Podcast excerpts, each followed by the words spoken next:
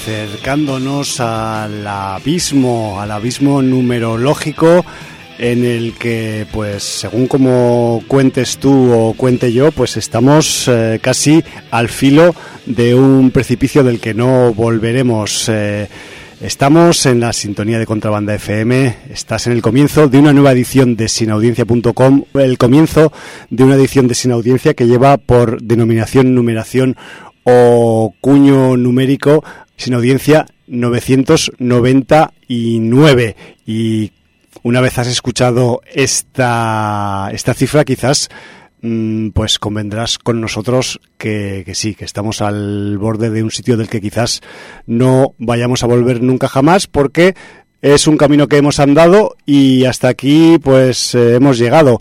En el control, presentando el programa con la mesa llena de papeles y algún que otro libro, documentación en su defecto, está el que te habla, Javi Acajum, y en el micro 3, con su capuchón verde, tengo a mi partner, compañero, integrante de Sin Audiencia, Jordi. Buenas tardes, Jordi. Muy buenas tardes. Estoy un poco emocionado porque eh, con este 999 dejamos atrás una etapa, porque vamos a cambiar de cifra la semana que viene y no sé, hemos estado muy, como muy a gusto, muy tranquilos, muy expansivos en este primer millar de programas y no sé cómo serán los siguientes, tío. Tengo, tengo miedo al vacío. Es un horror vacui. No sé si es denominarlo terror cósmico o no, pero, pero, pero sí, me tiemblan un poco las piernas. Quizás la semana que viene me tiemblen más aún. No lo sé. La semana que viene cambiamos las tres cifras por las cuatro cifras. Eso. Es una cosa importante, importante y no todo el mundo puede decir que con continuidad ha tenido mil programas semanales y 21 años de carrera. Entonces, bueno. Que se dice rápido. Se dice rápido. En la radio. Pero se ha llegado muy poquito a poco. Eh, vamos a presentar el tema, ¿no? Por Con favor. el que hemos abierto el programa porque la ocasión lo merecía. Sí, señor. Este tema se llama The Call of Tulu. Eh, Es una declaración de intenciones en toda Sí, regla. ya has, has nombrado la palabra terror cósmico u horror cósmico y este tema es el octavo y último tema del segundo disco de estudio, segundo álbum de estudio de los Metallica. Ajá. Eh, el, El disco. el, el disco es el Ride the Lightning, Exacto. que por cierto, como curiosidad, eh, el Ride the Lightning iba entre el Kill 'Em All, que fue el primer disco de Metallica, y el Master of Puppets, que fue el tercero. Sí, señor. Y este Ride the Lightning eh, es una portada con unos eh, relámpagos azules. Dice mm, precisamente montando el relámpago. el título traducido sería. Una curiosidad, porque si veis esto y lo veis a buen precio, haceros con ello. En 1984, un sello discográfico francés llamado Bernet Records, que tenía derechos de edición en Francia del álbum, Ajá. lanzó copias del álbum mal impresas y el color de la portada, en lugar de ser azul, fue verde. ¡Hostia! Y solo hay 400 copias en todo el mundo. Están, bueno, os podéis imaginar, cotizadísimas. Si en algún mercado de viejo, en algún sitio de estos, alguna venta de garaje, por casualidad veis un Ray de Lightning con la portada verde en lugar de azul, eh, preguntad el precio Tiraos encima de él. y haceros con él sin, demon- sin demostrar demasiado interés, porque Eso. será la manera fluida de haceros con una pieza de coleccionista. Sí, esto está verde, está como mohoso. Este, este disco está mal. Está mal, rebájamelo. Señora, Te doy un pavo. Bájemelo de precio, por favor. Pues eso. Eh, bueno, pues eh, realmente teníamos una selección dentro del metal de Death, Doom, eh, en- es- en speed metal, mm, trash, incluso metal escandinavo, eh, metal sinfónico. Todos los tipos de grupos metales.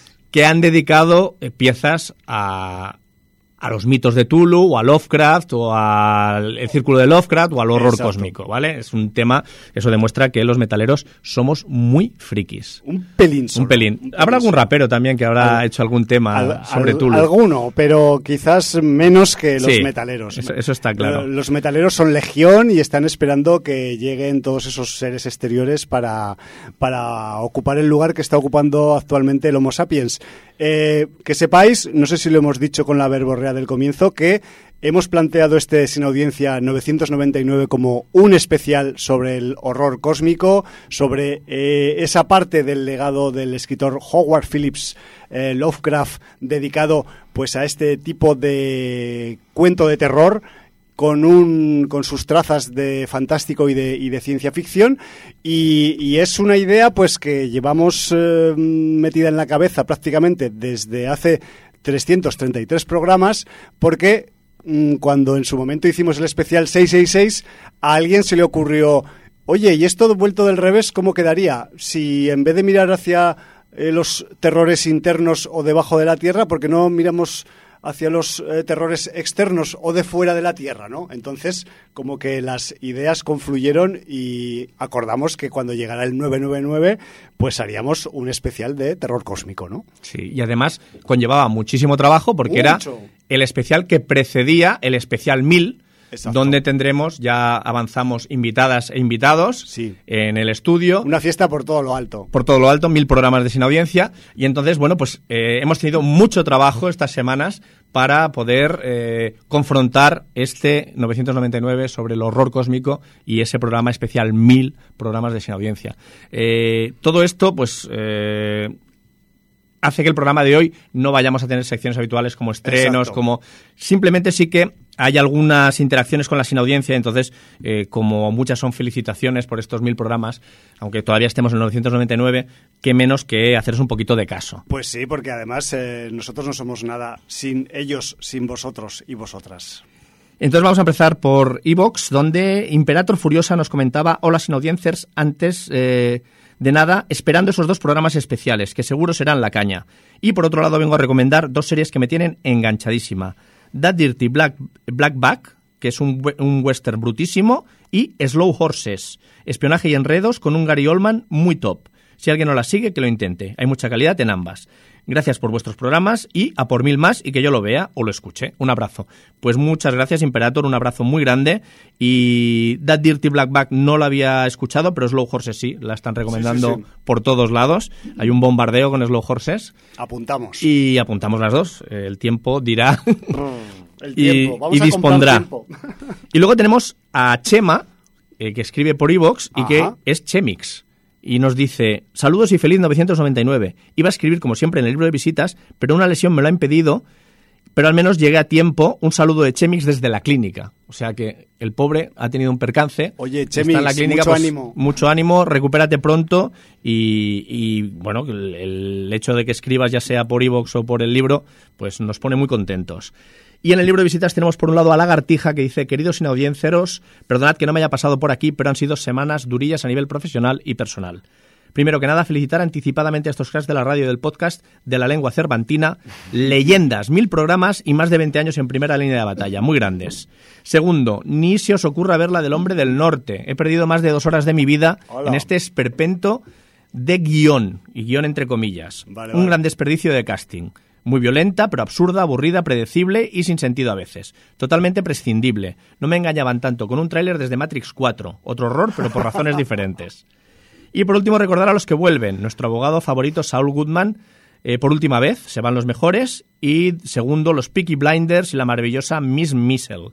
Recomendar muy mucho The Dropout, serie basada en el mayor vendehumo de Silicon Valley y su máquina de exámenes de sangre milagrosa, entre comillas que no es tan dura como Dopsic, pero igual de interesante. Jamás me dejará de sorprender la facilidad de los yankees para creerse cualquier cosa.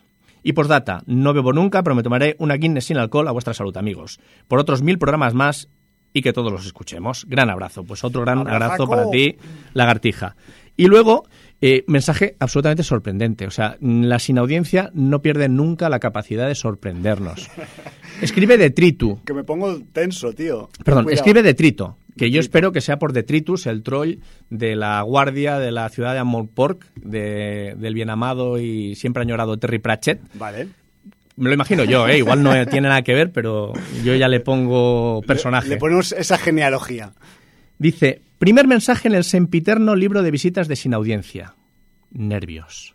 Llevo escuchando el programa desde hace más de 15 años y pone entre, entre paréntesis, incluso he estado en el estudio de Plaza Real, guiño guiño.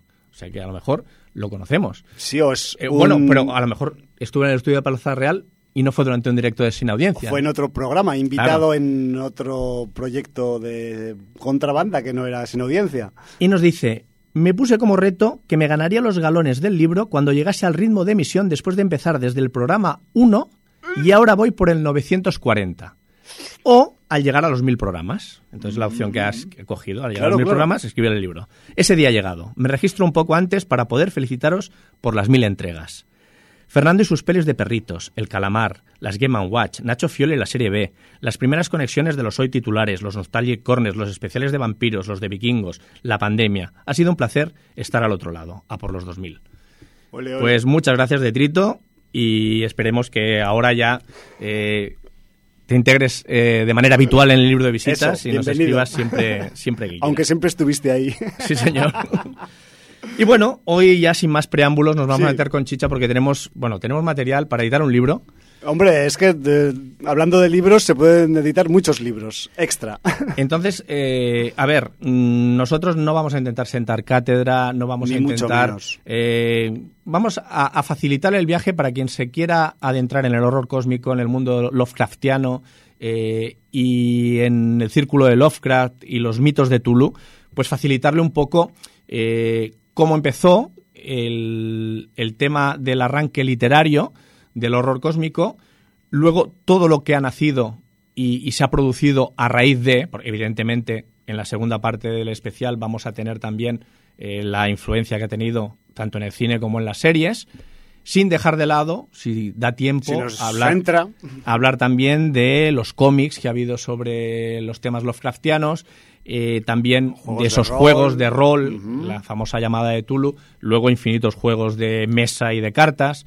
Y, y bueno, eh, entre todo esto, nosotros, claro, nos hemos tenido que documentar y lo que sí vamos a hacer es unos breves agradecimientos, así a priori, de las fuentes de donde hemos cogido material. Porque yo creo que es de bien nacido ser agradecido y mucha gente coge y fusila información y ni cita la fuente ni agradece nada. Y como está en internet, pues vale. Correcto. Entonces, eh, os voy a recomendar, en primer lugar, mm, amigo de la casa, mm, lo llamamos en el corazón, nuestro amigo Ijontichi, que tiene uno de los blogs literarios más interesantes que hay en nuestro país, así lo digo, dentro del monolito. bien dicho así.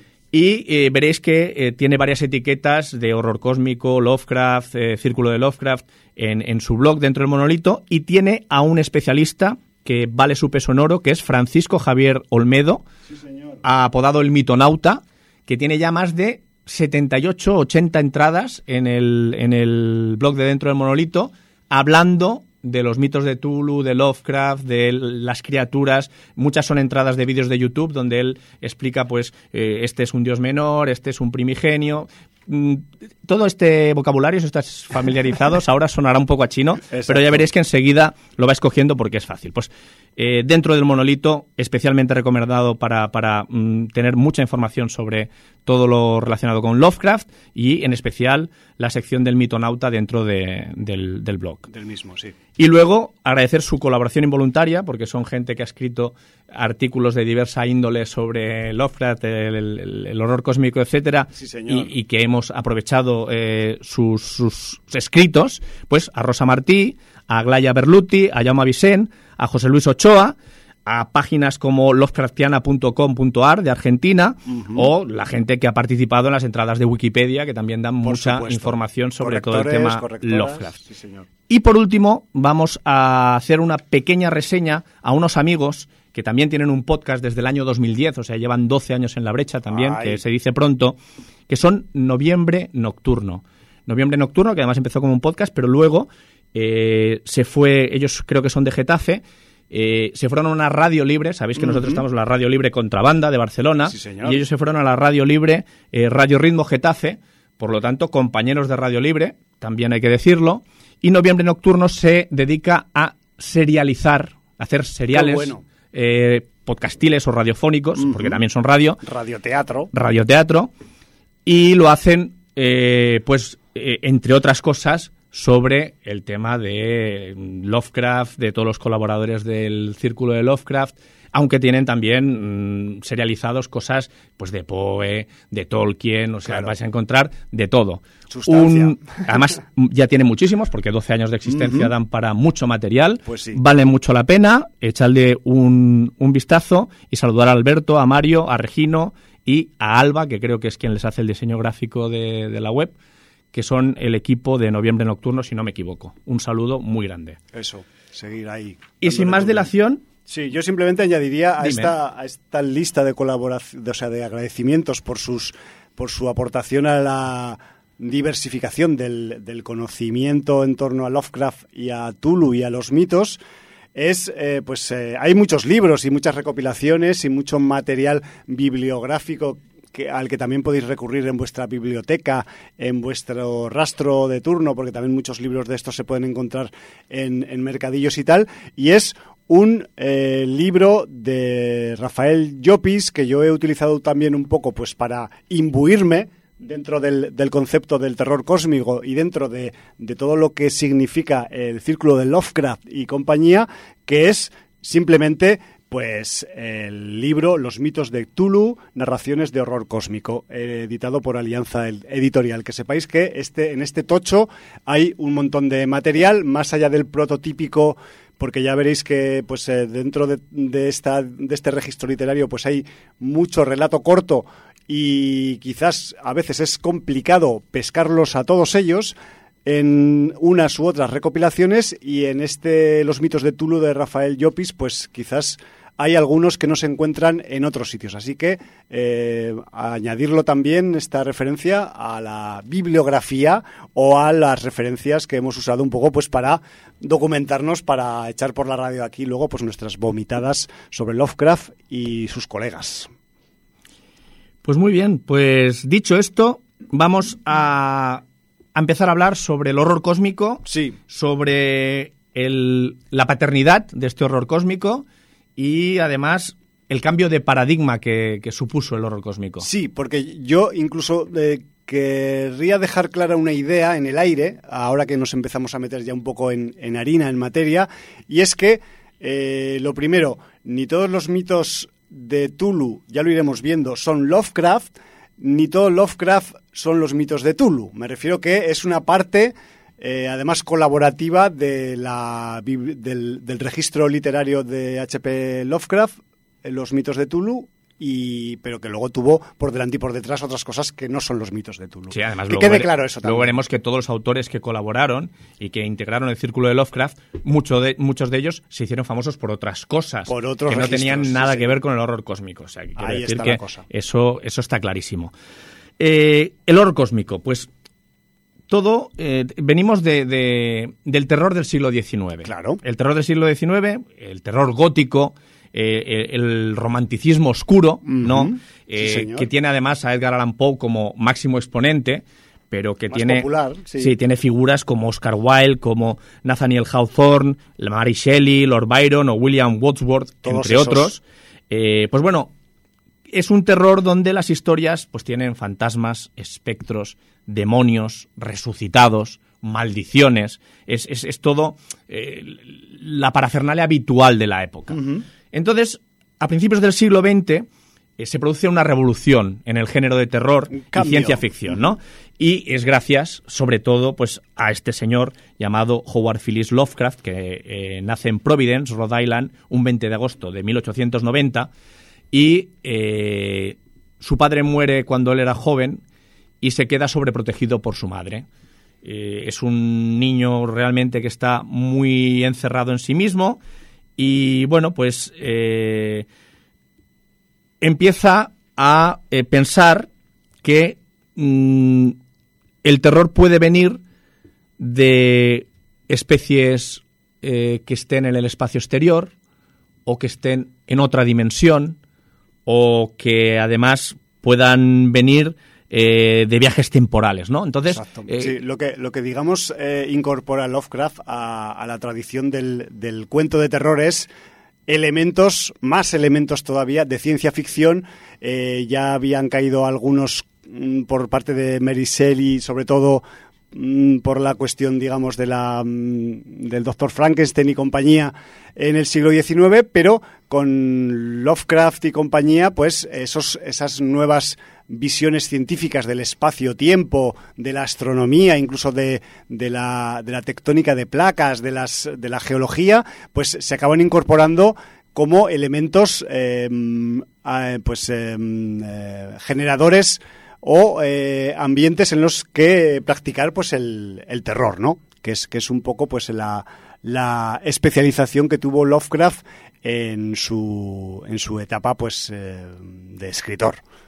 Sí, y entonces, bueno, pues a raíz de, de, meter razas extraterrestres, viajes temporales, dioses antiguos o primigenios y, las dimensiones paralelas, pues él, él empieza a, a, crear un horror al que se le bautizaría como horror cósmico. Entonces, eh, realmente, incluso se podría decir que hay una base de pensamiento no solo literario, sino incluso filosófico. También. en el sentido de, de que con, con, todos estos seres eh, que son capaces de llegar en un momento dado a amenazar a la humanidad, él resalta la insignificancia de la humanidad.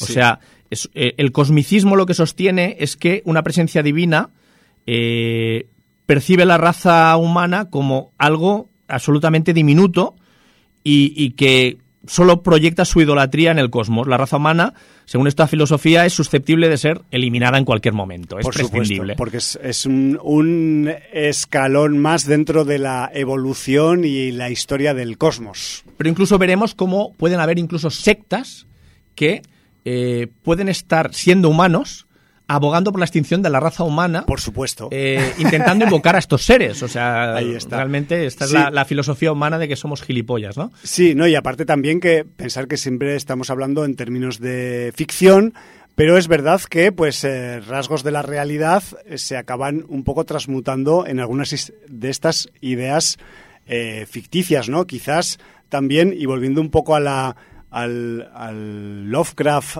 fuera de las novelas, eh, este tipo pues era mm, definitivamente ateo, por ejemplo. Entonces, eso quizás puede influir también en que eh, pues él em, tenga pues ese concepto de seres superiores, pero mm, ajenos a los a las deidades y que evidentemente pues existen y que pueden manipular la condición humana, pero Mm, debido a que son seres superiores a los que hay en el planeta Tierra, ¿no?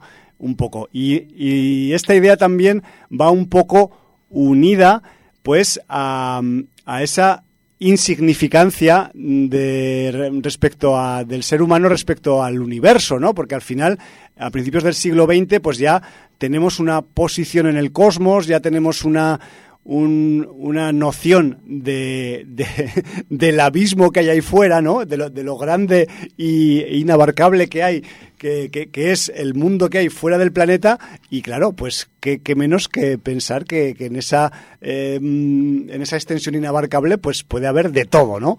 Y de hecho, pues estos seres que son eh, suprahumanos que habitan en los relatos de Lovecraft y sus colegas, pues realmente en otras épocas han podido ser considerados dioses, pero no son dioses, son extraterrestres. Pasa un poco como con eh, Thor en el MCU, ¿no? Un poco, pues este rollo. Entonces, que sepáis que, que Lovecraft ya, ya, ya, ya practicaba esa idea a principios del siglo XX antes que la Marvel. Pero bueno. Sí, porque además eh, sobre Lovecraft se han dicho muchas cosas. De hecho, se ha exaltado su racismo porque él se fue a vivir a Nueva York y, se ve que allí es donde se hizo más patente su racismo. Convivían gente de diferentes etnias, él no la asimiló. se volvió, sí, se, volvió a Providence, de hecho, incluso habiéndose casado en Nueva York, abandonó a su esposa y se volvió a Providence eh, y prefería estar en, en su en su pequeño en su pequeña localidad de, Rhode Island, que no en el bullicio de Nueva York.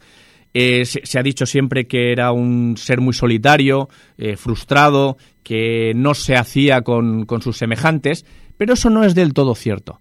No es del todo cierto porque... Hay matices. Claro, cuando él empezó a escribir y empezó a establecer una relación con ese llamado círculo de Lovecraft, con otros autores del que luego hablaremos, que la relación fue en principio epistolar, destacándose que, que él durante su vida pensando que, falleció con 47 años, o sea, falleció relativamente joven. Eh, entonces, eh, se, se, dice que llegó a escribir a sus colegas más de 100.000 misivas. Ya. Entre todos. imagínate si contaras tú los mails que has escrito en tu vida, pues claro. Eh, seguro que salen por ahí o más. De, hecho, sí, me toca escribir mucho. Y más en los curros.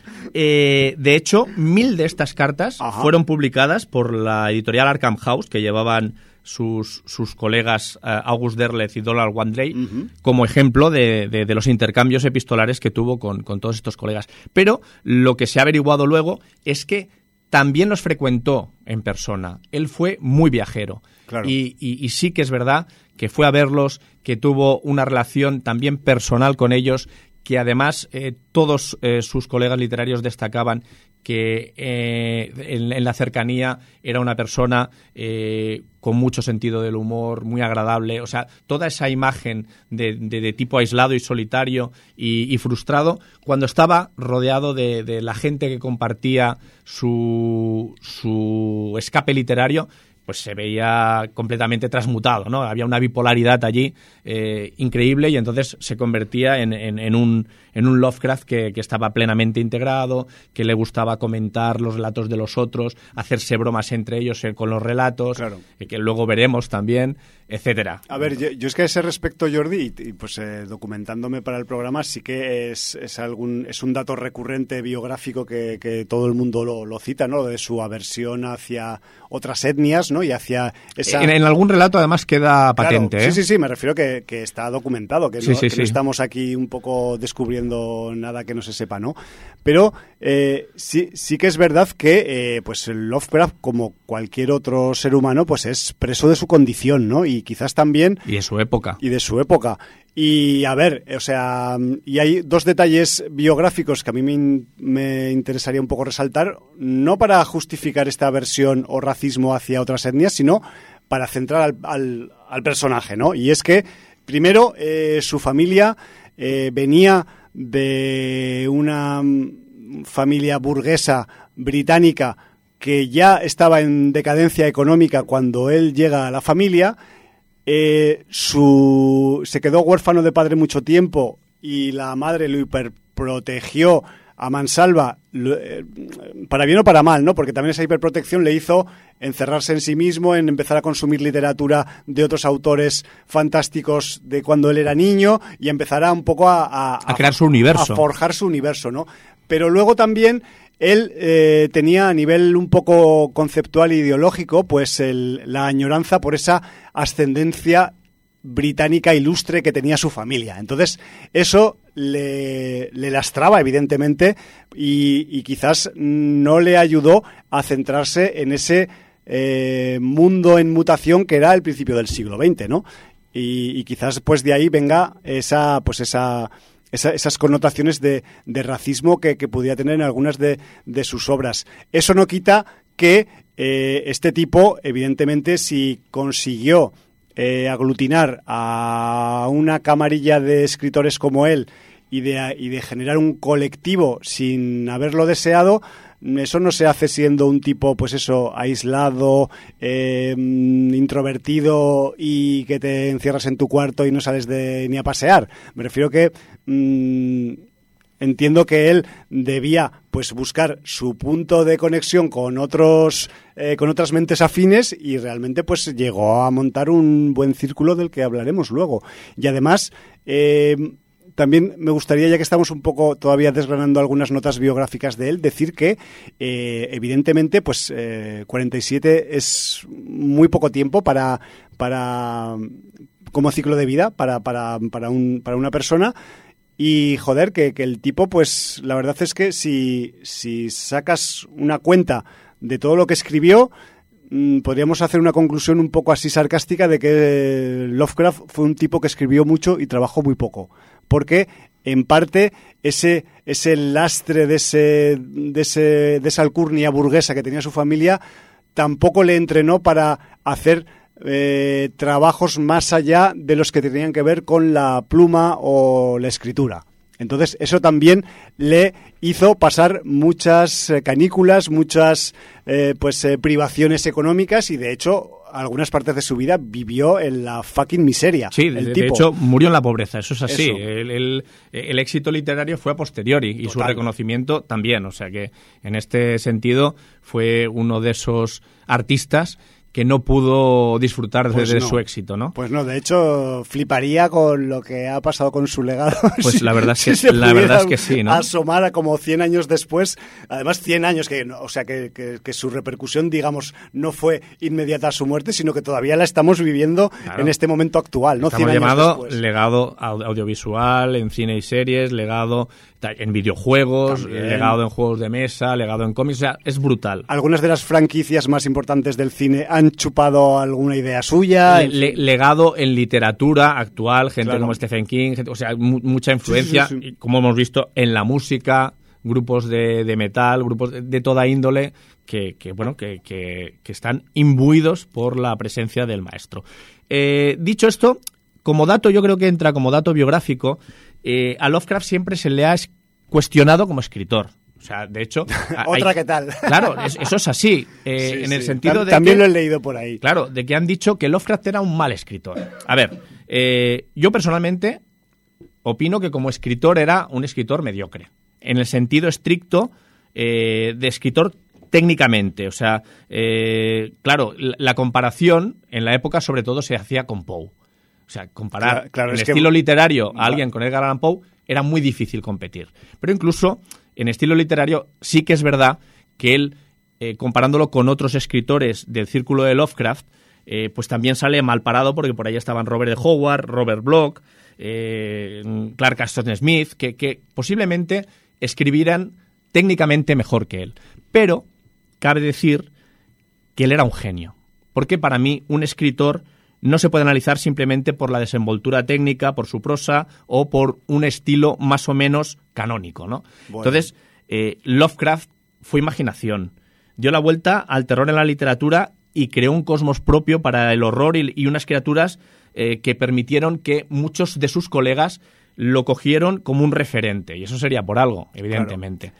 Y, y entonces sí que podemos decir de su estilo que abusaba de, rebuscados sinónimos, siempre buscando el cultismo, el cultismo de, adjetivos muy cultos, eh, que además eran muy repetitivos en sus historias porque siempre intentaba eh, impregnar a la lectora o al lector del miedo a través de, los mismos sistemas. Polisílabos a punta pala, palabras así que, que tienen ocho, siete, ocho sílabas ahí. Correcto. Pero ese estilo, quizá poco ortodoxo, a mí me ha hecho pensar en un símil cinematográfico. Claro, es que lo tiene. Porque fue el precursor del phone footage literario. En muchas de sus historias, el protagonista que nos narra los hechos es como si fuera con una cámara al hombro o con una cámara en la mano. Sí, sí, sí.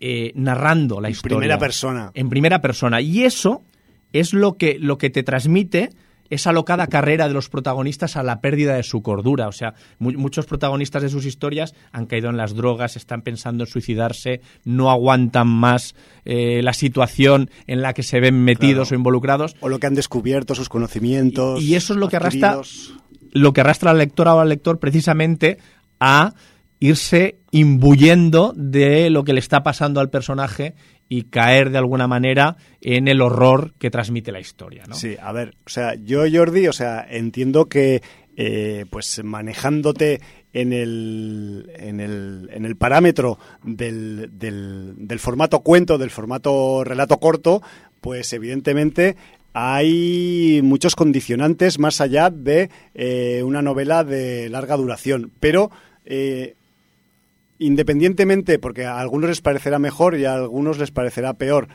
eh, lo que no se le puede negar a Lovecraft es que eh, tiene un estilo definido, eh, bastante consolidado en su carrera y además que aparte de lo que tú has dicho, pues también hay algunos otros parámetros que siempre son comunes a su registro escribiendo, ¿no? Porque uno de ellos que a mí me, me sorprende, me ha sorprendido desde siempre mucho es la seriedad que tiene, o sea, cero humor, cero sarcasmo, cero, cero ironía por ningún lado.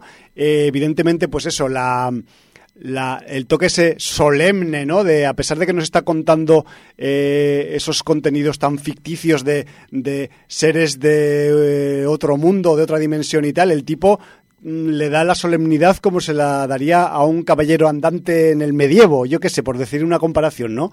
Y luego también, a mí, si algo de lo que me agarra la forma de escribir del Lovecraft es que el tipo era capaz de crear atmósfera inquietante para el lector desde la primera frase. O sea, me refiero, evidentemente, en formato corto siempre tienes que afilar los lápices desde el principio, pero es algo que, que, dices, hostia, es que ya con el primer párrafo ya estoy ahí, ya estoy un poco ahí con el rentintín en el cuerpo, ¿no? De, la tensión y de, y de la expectativa eh, para ver lo que pasará en, en la historia, ¿no? Y luego también sí que es eh, algo pues que es muy definitorio de él y es hacer referencias o definiciones indeterminadas a esos horrores que describe, ¿no? O sea, dejando un poco pues no sé si hueco a la imaginación del lector, el lector que tenga mucha, pues le vendrá de puta madre, y al que tenga poca, pues dirá, oye, ¿y por qué me hablas de una sensación de terror indescriptible y en vez de eso no me la describes? Pues no, él la dejaba un poco en el aire, ¿no? Y, ahí forma parte un poco también de ese dejar a medio cerrar, a medio describir las situaciones y las historias que realizó este hombre, ¿no? Porque aparte esa es otra. Eh, si pensáis que eh, tanto Lovecraft como sus colegas de círculo escribieron relatos con inicio, nudo y desenlace, pues eh, olvidaros porque realmente pues aquí había, no sé si de forma involuntaria, una forma de dejar los relatos un poco desilvanados en algunos puntos de la narración para que aquello tuviera, pues no se sabe si una continuación o que alguien cogiera el relevo y sacara otra cosa y la reciclara y hiciera otra cosa, no lo sé. De hecho, muchos de sus relatos parecen fragmentos de algo más grande, porque empieza el relato, pues a lo mejor con una conversación entre dos personas a las que no ubicas, de las cuales no tienes referencia, y, a raíz de, de, esa conversación vas intentando desentramar la situación a la que han llegado, por qué están juntos en esa habitación y qué es lo que está pasando porque realmente es lo que dices tú, dejan mucho espacio abierto a la imaginación. Y luego, que yo creo que dará tiempo para hablar de, de, las criaturas y el bestiario de, de, los mitos y del horror cósmico, muchas veces los ilustradores eh, han tenido que dar rienda suelta a su imaginación porque las descripciones de esas criaturas son súper vagas en los relatos y entonces, bueno, pues ha de quedar a imaginación del lector, pero también del ilustrador, eh, cómo serían esas criaturas, ¿no? Eh, sobre todo aquellas que, que, describe que tenían una forma indeterminada. ¡Toma ya! ¡Toma descripción! Pero bueno, eh, forma parte de su gracia también. Dicho esto, pues vamos a, empezar a hablar del círculo de Lovecraft, porque yo creo que es la base mm, donde una serie de autores se juntan alrededor de Lovecraft y dan nacimiento a, este horror cósmico unificado, donde además en las obras de unos y otros eh, van cruzándose los referentes, van cruzándose eh, mm, estos horrores que podían venir de otras dimensiones o del espacio exterior, eh, o de mundos paralelos o de tiempos anteriores o posteriores. Exacto. Y entonces, bueno, pues aquí es donde se ve que el primer mito que se rompe es que Lovecraft era un huraño que vivía en su casa y solo escribía cartas. Él realmente fue un viajero incansable, no paró de visitar a sus compañeros de Nueva Inglaterra, de Florida, Nueva Orleans, de Cleveland. De hecho, uno de sus relatos más largos es A Description of the Town of Quebec, que es un diario de su visita a la ciudad de Quebec. y, y, que luego también eh, describió en un diario, ¿no? Entonces, bueno, pues sí que es verdad que tenía mucha correspondencia, pero él siempre que podía iba a visitar a todos sus colegas y, bueno, primero mm, pues también para ver qué estaban escribiendo, les hacía correcciones y reprimendas de sobre eso sí que está acorde con los mitos, no. Eh, bueno, pues eh, también recibían con mucha alegría al caballero de Providence sus, sus colegas, ¿no? Entonces, eh, incluso ellos, entre ellos se ponían motes que, luego utilizaban para ficcionar personajes en sus novelas. Internamente. Y, hacerse sus, bromas internas, ¿no? Con lo cual, como bien has dicho, en sus obras no se destila humor por ningún lado, pero se ve que él con sus colegas sí que tenía un sentido del humor, además bastante agudo, ¿no? Entonces, bueno, pues eh, entre los, los, nombres que formaron este círculo de Lovecraft tenemos algunas plumas eminentes, como Robert Bloch, que fue luego el autor del guion de La psicosis de Alfred Hitchcock. la novela en la que se basó el guion de la peli. No, hizo la novela e hizo el guion. También y se llevó el Oscar por el vale, guion. Vale, vale, O sea, eh, sí, sí. Y luego, además, estaba Robert Howard, que bueno, eh, claro. Que- quizás el más el, el- más conocido. el más conocido, aunque qui- quizás también uno de los que tuvo la vida más corta. Eh, porque además él, creo recordar que se suicidó con treinta y pocos años. Me refiero que, que, mm, que fue uno de las de las de los más eh, sobresalientes dentro del círculo, pero también uno de los que quizás eh, duró menos, ¿no? Eh, bueno, cosas que pasan en la vida, yo qué sé. No sé ahora a qué edad murió Robert E. Howard, pero realmente era uno de sus mejores amigos dentro del círculo. Lo apodaba Bob Dos Pistolas, Sí. porque mm, no sé si era tejano. Sí, o venía de alguna parte Sí. así de...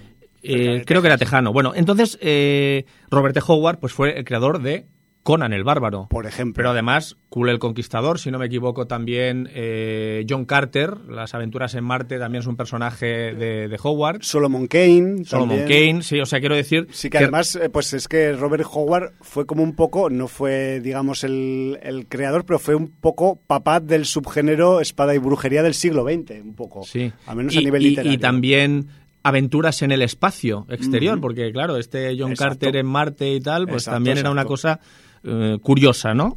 Y más para la época. Luego tenemos por ahí a August Derleth que, y, a, y a Donald Wandrake, que además fueron los fundadores de la editorial Arkham House, como hemos dicho antes. Sí, los que, que le, sa- le sacaron un poco partido a la, al, al legado, ¿no? Una sí, vez porque se Lovecraft dedicaron a recopilar murió. todo lo que no pudo publicar eh. Lovecraft en vida y entonces, bueno, pues llevaron a cabo eh, una labor de reconocimiento de, de la figura de Lovecraft, aunque aquí hay un problema Sí, con los fanáticos de, de Lovecraft y el señor August Derleth. ¿Por qué? Porque eh, este discípulo de Lovecraft, que trató de clasificar a todos los seres que poblaban el horror cósmico, sí. Hizo un labor zoológica, ¿no? Quizás. Correcto. Eh, lo hizo desde la perspectiva de la lucha entre el bien y el mal.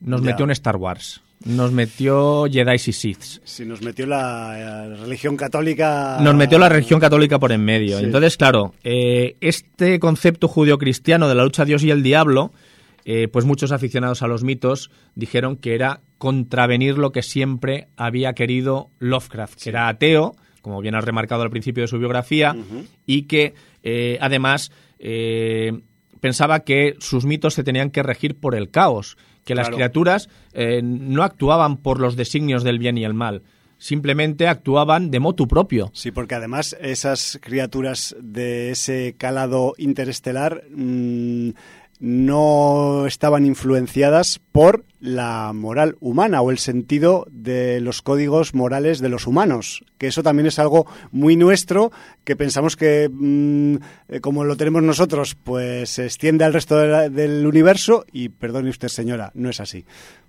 Correcto.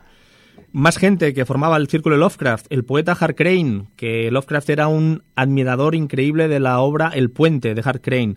Eh, Clark Ashton Smith, Por también. Frank Belknap Long, que fue el primer biógrafo de Lovecraft y el creador de una historia de la que luego hablaremos, Los perros de Tíndalos. Y, otros nombres eh, también allegados al círculo, círculo, pero quizá no tan próximos a Lovecraft, como fueron Hoffman Price, Fritz Lieber, eh, el autor de Fafar y el ratonero gris, también eh, entroncando con, con Howard en la espada de brujería, o Selemur. Todos fueron gente que ap- aportaron pues muchas cosas a los mitos de Tulu.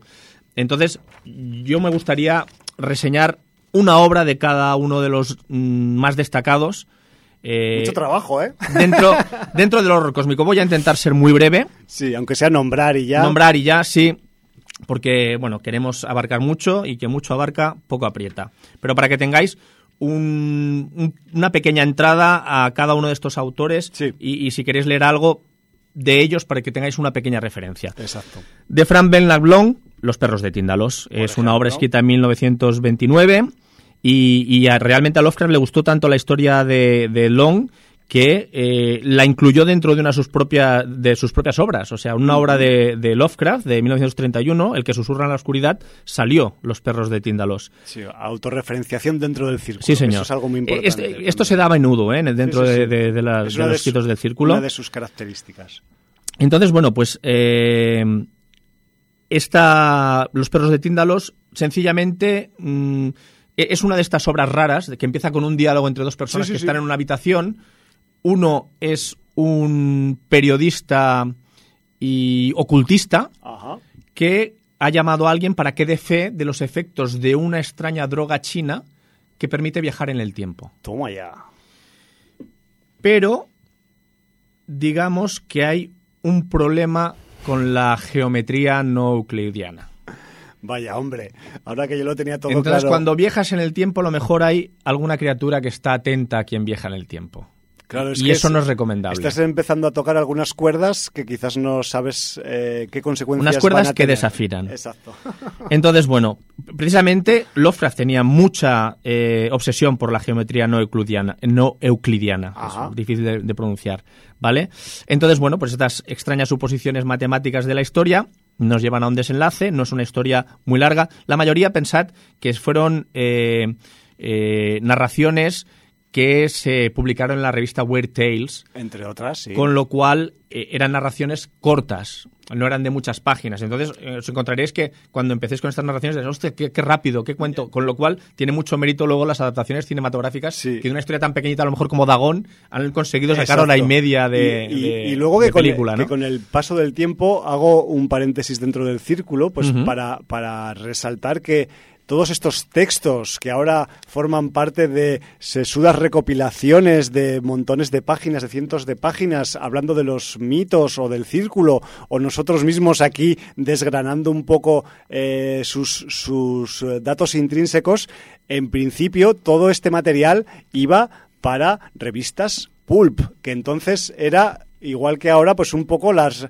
revistas de baratillo, de lectura rápida en el transporte público o de entretenimiento barato de papel reciclado y poco clorado. Me Pero- refiero pero- que ese nivel, eh, en 100 años, esas, esos, esos contenidos se han revalorizado y ahora las, eh, pues eso, los, los relatos pulp ahora son algunos guiones cinematográficos, ¿no? Por y ejemplo. de hecho, yo no sé un Weird Tales en buenas condiciones de la época lo que puede valer Ah, ahora. hombre, eso por favor, los coleccionistas ya se tiran de Claro. los pelos. De hecho, claro, tenemos que pensar que todos estos escritores tenían que vivir de algo. Entonces, Exacto. si tenían que vender sus relatos en una revista Pulp, lo vendían. Nosotros hemos crecido. Tampoco Con- ganarían mucho dinero, Con ¿eh? las novelitas Sí, sí, tipo sí. Marcial de la Fuente Estefanía, ya fueran de Joseph Berna, de Silver Exacto. Kane, de cualquier tipo, eh, de Lou Carrigan. Es otra eran del pulp. La mayoría autores españoles con seudónimos anglosajones, ¿no? Ahí está. Bueno, pero eso supondría otro programa eso es otro especial de sin audiencia. Sí, señor. Como curiosidad, hemos escuchado como intro el tema de, de Metallica, de, Sí. de Call of Tulu. Sí, señor. Eh, pues James Hetfield de Metallica, eh, esta historia de los perros de Tíndalos le inspiró también la canción All Nightmare Long. Ahí queda dicho. Ese dato, sí, sí. Me parece que ha habido unos cuantos relatos que han inspirado canciones, me temo. Y eso demuestra que Hetfield sobre todo es muy friki. Morricone, Lovecraft, Bueno, eh, ¿qué- Frank Long. ¿Qué, qué nos va a contar él? Si nos escucha cada semana, Jordi. La Piedra Negra, de Robert E. Howard. Sí. Eh, dicen muchos que seguramente es la mejor historia de los mitos de Tulu escrita por alguien que no fuera el propio Lovecraft. Ajá. Eh, se publicó en el 31 dentro de Weird Tales y es una historia corta donde un poeta, eh, Justin Joffrey, que viaja a Hungría como parte de una investigación sobre ciertos obeliscos de obsidiana. Oh, interesante, obsidiana. Ahí lo dejamos. Eh, precisamente el- eh, lo que hablábamos, Lovecraft con Howard no llegó a conocerse en persona, porque en este caso era Howard que rara vez salía de Texas y a pesar de, de no conocerse en persona se consideraban casi almas gemelas y eh, como bien has dicho tú, Howard murió antes que Lovecraft y, y fue por suicidio Ajá. y entonces fue eh, un golpe muy duro para, para Lovecraft perder a Howard y tardó mucho tiempo en recuperarse. Luego tenemos de Clark Aston Smith el relato de Stampraceiros, ¿vale? Sí. Eh, Clark Aston Smith era un tipo muy creativo, que tenía historias realmente buenas, pero eh, fue quizá uno de los eh, escritores del círculo menos conocidos. De los menos eh, proyectados Sí. externamente, sí, señor. Y es curioso porque el propio Lovecraft lo consideraba mucho mejor que él mismo. De hecho, en el año 21, en una de las cartas que escribió, lo llamó el Baudelaire americano. Toma ya. Sí, sí. En este relato de Stan Praceiros, eh, publicado también en el 31 dentro de Weird Tales, se eh, introduce por primera vez a la antigua deidad Sathogua, descrita como un sapo negro y desproporcionado. Y eh, bueno, pues está narrado en un estilo de alta fantasía y trata de la historia de un robo que se tuerce. ¿Vale? Bien, no cuentes más que son relatos No. cortos. Sí, sí, por eso digo. Son como los cortometrajes, pero escritos. Pasamos a uno de los relatos insignia, Sí, porque este es famoso. este relato es famoso, tiene mucha importancia y además, eh, luego también creo que si hay tiempo hablemos de los grimorios. Aparece por primera vez un grimorio muy importante en los mitos de Tulu. Estoy hablando del vampiro estelar, The Shambler from the Stars, eh, relato de Robert Bloch. Sí, señor. Eh, bueno, pues eh, este fue uno de los eh, autores más jóvenes de este círculo Sí, de Lovecraft. Era un chavalín cuando contactó con. Y en el año Lovecraft. 33 le escribe una carta a Lovecraft y, y le, le envió el relato. Y entonces en el relato jugaba con un seudónimo de Lovecraft, haciéndolo un personaje de la novela, teniendo un final bastante abrupto Complicado. en la misma. Sí. Eh, Digamos que lo homenajeaba. sí. Eh, Bloch era el joven, Lovecraft era como un poco pues el adulto, el, el maestro, ¿no? El inspirador.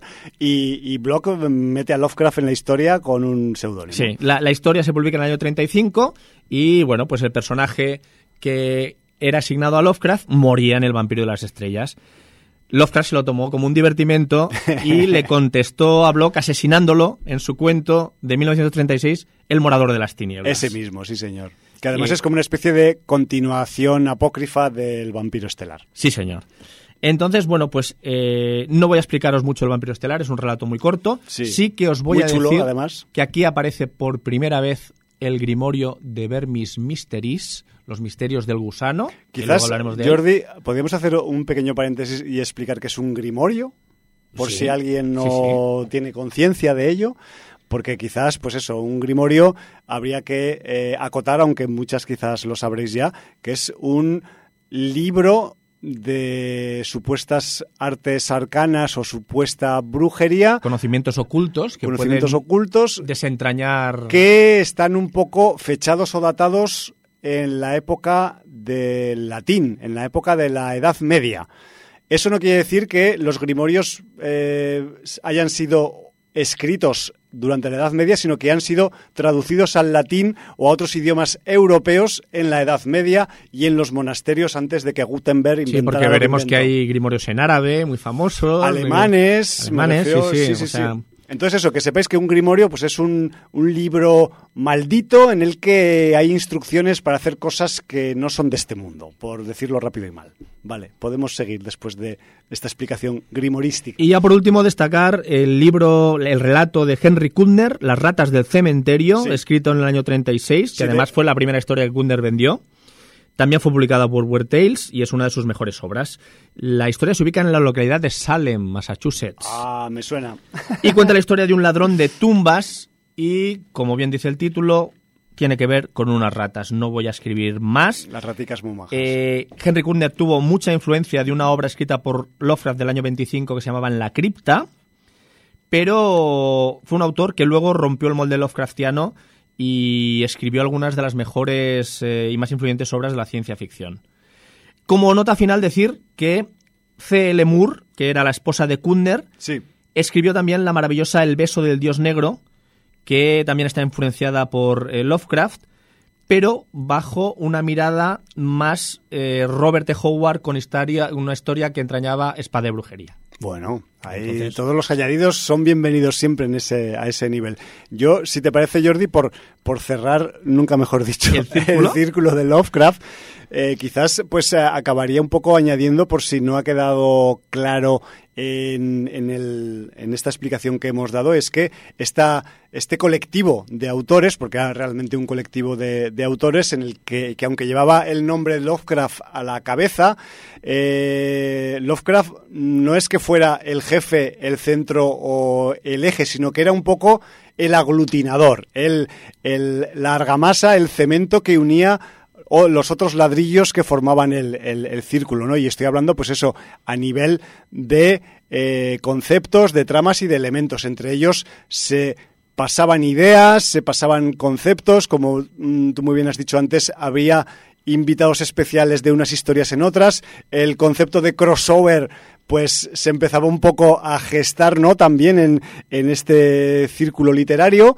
y, y, además con una, con una premisa muy básica, o sea, toda la gente que se aglutinó, que, que, se juntó en este círculo de Lovecraft, pues será eh, diferentes autores de diferentes lugares geográficos que eh, pues tenían en común una visión del, del, del relato de terror y de ciencia ficción, sobre todo en, en aquel principio del siglo XX, que, que, que, era común a todos ellos y que, y que además, pues un poco estas diferentes sensibilidades literarias que convergían en este concepto, incluso se le llegó a llamar un poco así históricamente, eh, pues la corriente de la Weird Fiction, ¿no? Que, que en aquella, en aquel primer tramo del siglo XX, pues todavía eh, lo que era la ciencia ficción pura y dura todavía no se había desarrollado y a llegar después y estos eh, componentes del círculo de Lovecraft pues eh, estaban pues instalando los, los primeros cimientos de lo que luego vendría después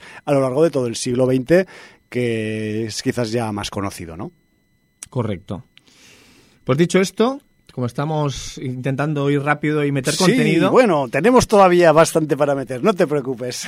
¿Qué son los mitos de Tulu? Eso. ¿Qué vamos, son los mitos de Tulu? Vamos al capítulo de los mitos. Los mitos de Tulu serían en principio un ciclo literario de horror cósmico comprendido entre los años 1921 y 1936 aproximadamente, aglutinados por el, el escritor estadounidense eh, Howard Phillips Lovecraft, pero complementado por los otros escritores pertenecientes al círculo de Lovecraft eh, muy vinculado a la ciencia ficción, pero eh, también al género onírico, la fantasía pura y al, al terror, evidentemente. Sí, señor. Eh, lo que hemos dicho, ahí se renueva el desgastado horror gótico de fantasmas y seres inmateriales y el demonio, y nos vamos a un terror mucho más realista, con seres monstruosos, con eh, dioses primigenios, con gente que te puede llegar de cualquier lugar del tiempo o del espacio o de otra dimensión. O sea, aquí ya no tenemos multiverso, así que tenemos mm, todos los, los campos abiertos, incluida la cuarta dimensión o la por, quinta o la por sexta. supuesto. O sea, cosas sí. que el cerebro humano no puede concebir. Sí, que, o sea, esa que, es la idea, ¿no? Que un poco el, el, el concepto del, del, de la sensación de terror o de indefensión o de mierda, soy un puto humano, no puedo hacer nada contra esto, es por esa cuestión en concreto, porque eh, el cerebro humano, aunque sea posiblemente el cerebro más avanzado en el planeta Tierra, llega a un punto en el que no puede llegar a explicar según qué concepto, sobre todo cuando nos metemos en todo esto que acabas de decir, Jordi. Entonces, de ahí, de esa incapacidad por absorber y por explicar todos esos fenómenos, criaturas y situaciones eh, más o menos al límite de la física, es lo que pues nos mmm, da en toda la cabeza de golpe con, con el terror cósmico y en su defecto pues los mitos de Tulu. Y los seres que integran estos mitos podríamos separarlos principalmente en tres. Los primigenios, los dioses arquetípicos, que como tú bien has dicho, a pesar de llevar la nomenclatura de dioses, no son dioses en el sentido religioso. Claro. Y eh, las llamadas razas menores. A pesar de ser el más conocido eh, y el más venerado Tulu, quizá no sea el más poderoso de los muchos que hay. Esto lo veremos luego. Quizás mm, digamos que es el a él le tocó por, por uh, su seguramente aglutinar porque, los mitos. Por, por, como Lovecraft aglutinó exacto. Eh, a, a, los del círculo, él aglutinó al resto de sí, primigenios. Quizás y, le deberíamos, si pudiéramos hablar con, con August Derlet, quizás le deberíamos preguntar por qué eligió a este y no a otros, sí, porque eh, el peso de Tulu dentro de todo de todos los mitos, pues es eh, equivalente a otros que son menos conocidos popularmente, ¿no? Pero sí que es verdad que, eh, aunque alguien ahí fuera no sepa nada de los mitos de Tulu o de Lovecraft o de su círculo o lo que sea, pero seguro que en algún momento ha escuchado nombrar la palabra Tulu en alguna de sus múltiples acepciones, porque esa es otra, abro un paréntesis. ¿Cómo se pronuncia realmente y de forma eh, correcta el nombre de Tulu? C-T-H... U-L-U. Ah, no, H-U. Pues eh, eso, H-U.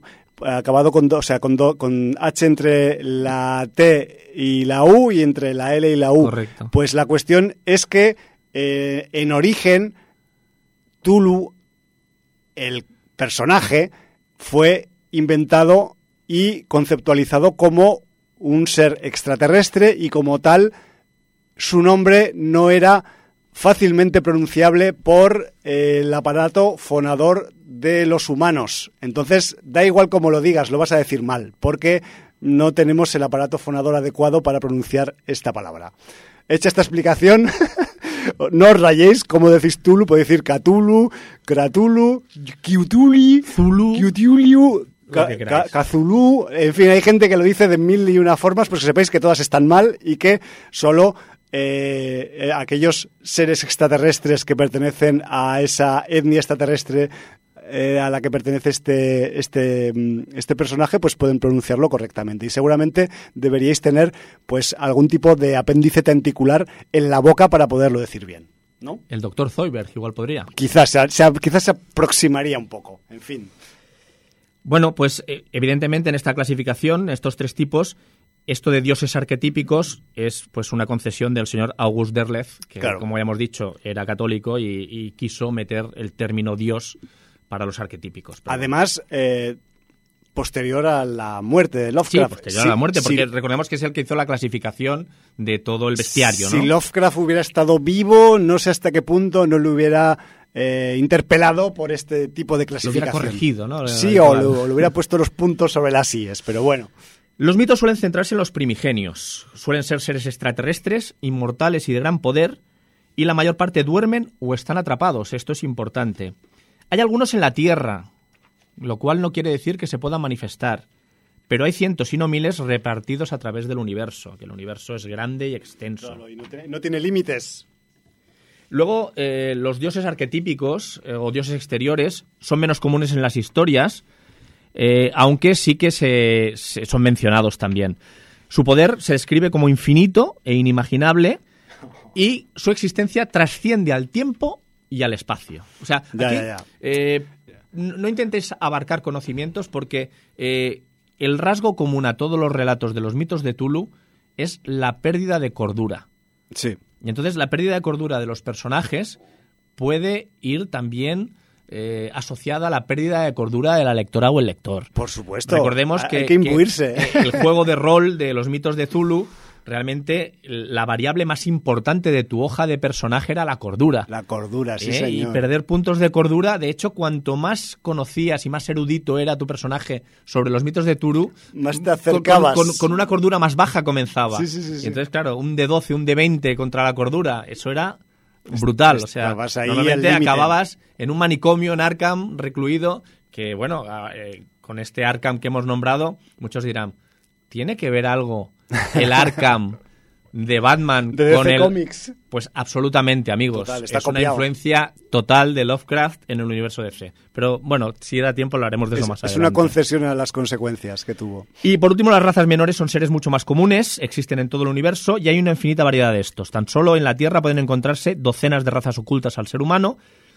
Algunas son servidoras de algún primigenio, eh, primigenio o dios exterior y los veneran, pero muchas otras no son fieles a ninguno de estos tipos de seres eh, superiores y simplemente actúan de motu propio, lo que hemos dicho antes, que no hacía falta clasificarlos por la regla de bien o mal, sino simplemente son seres que existen y, y- y que hacen lo que entienden que es acorde a su naturaleza. Punto. Exacto. Y además, yo, llegados a este punto, quería aclarar también que, evidentemente, eh, ya que eh, los, eh, el concepto de los mitos de Tulu fue una, un concepto acuñado por Auguste Derlet, eh, la cuestión es que en, en vida eh, Howard Phillips le agradaba más eh, referirse a este a esta cosmología extraterrestre, a este a esta galería de personajes extraterrestres hiperpoderosos como Yog Sozo Ceria, que evidentemente es un nombre mucho menos comercial, pero es el que a él un poco le agradaba para referirse a lo que Deleuze, Derleth eh, más adelante pues se acuñaría como los mitos de Tulu. Hecha esta aclaración, eh, podremos continuar, porque si también eh, hay algo que se debe decir de los mitos de Tulu, es que evidentemente, pues lo primero, no surgen de la nada, los mitos de Tulu como relatos, como conjunto de relatos de diferentes autores del círculo de Lovecraft, pues eh, vienen de un sitio, nadie sale por generación espontánea como una espora, y eh, los autores que influenciaron a los diferentes escritores de, que conformaron los mitos de Tulu, pues fueron eh, los que se denominan los precursores ¿no? de los mitos y aquí me meto un poco en el lado académico de la, de la explicación de los mitos y es que por ejemplo pues eh, eh, escritores como Lord Dunsany como Ambrose Bierce como Robert W. Chambers como Arthur Macken como Algernon Blackwood o, o como el propio Lovecraft que ya tenía algún relato previo a la creación del círculo y de los mitos en el que ya se veían unas ideas conceptuales que acabarían desembocando en lo que conocemos como los mitos, pues todos estos autores ya eh, previamente al círculo de Lovecraft ya dejaron entrever algunas de las mimbres, de las características. Los embriones. Eh, artísticas y también conceptuales que luego alimentarían los, los, los mitos de Tulu, ¿no? Luego ya, si nos metemos en el, en el grueso central de los mm, propios relatos que conforman los mitos de Tulu, pues ahí ya podéis empezar un poco a eh, según donde miréis o según con quién os documentéis o con qué autor o con qué eh, ensayista pues eh, consultéis, vais a ver que lo que es el grueso de los relatos pues se puede estirar o encoger según el autor un poco, ¿no? Aunque la mayoría son bastante unánimes en un determinado rango de títulos, hay otros que determinados títulos los consideran posteriores a los mitos y otros como anteriores y otros viceversa. Entonces, como que, sepáis que hay ahí, pues hay una, una un poco de juego, ¿no? De, juego en el rango de, de cuánto debería entrar, pero al menos em, categorizados como autorales del propio Lovecraft, hay como unos 13 relatos que se consideran dentro de los mitos de Tulu, más los del resto de autores del círculo de Lovecraft, que pueden ser, pues no sé cuántos más, porque no me atrevo a decirlos, porque hay unos cuantos y si no los tienes todos delante, podrías pecar de eh, inexactitud. Correcto. Vale. Pues eh, como quiero tener tiempo para hablar de las, eh, del bestiario y también un poco de los grimorios, podríamos ir un poco con las recomendaciones ya de relatos o novelas de Lovecraft que queramos hacer. Ah, muy bien. Entonces, si te parece bien, eh, los vamos a nombrar rápidos y dando una pequeña reseña si quieres. Yo me voy a centrar más en los relatos largos porque... Eh, Has tenido oportunidad y tiempo de, leer, relatos largos. No, porque además eh, hay, muchos que no me los he releído porque me los leí en los su leíste en su momento hace tiempo. Pero sobre todo pensad que la mayoría de relatos de Lovecraft son muy cortitos. Exacto. Y entonces, si para iniciar os cogéis cualquier recopilación, veréis que os sorprenderá que relatos que han sido adaptados al cine o a series realmente son mm, un esqueleto de 18, 20, 22 páginas. Sí, sí, sí, no hay más.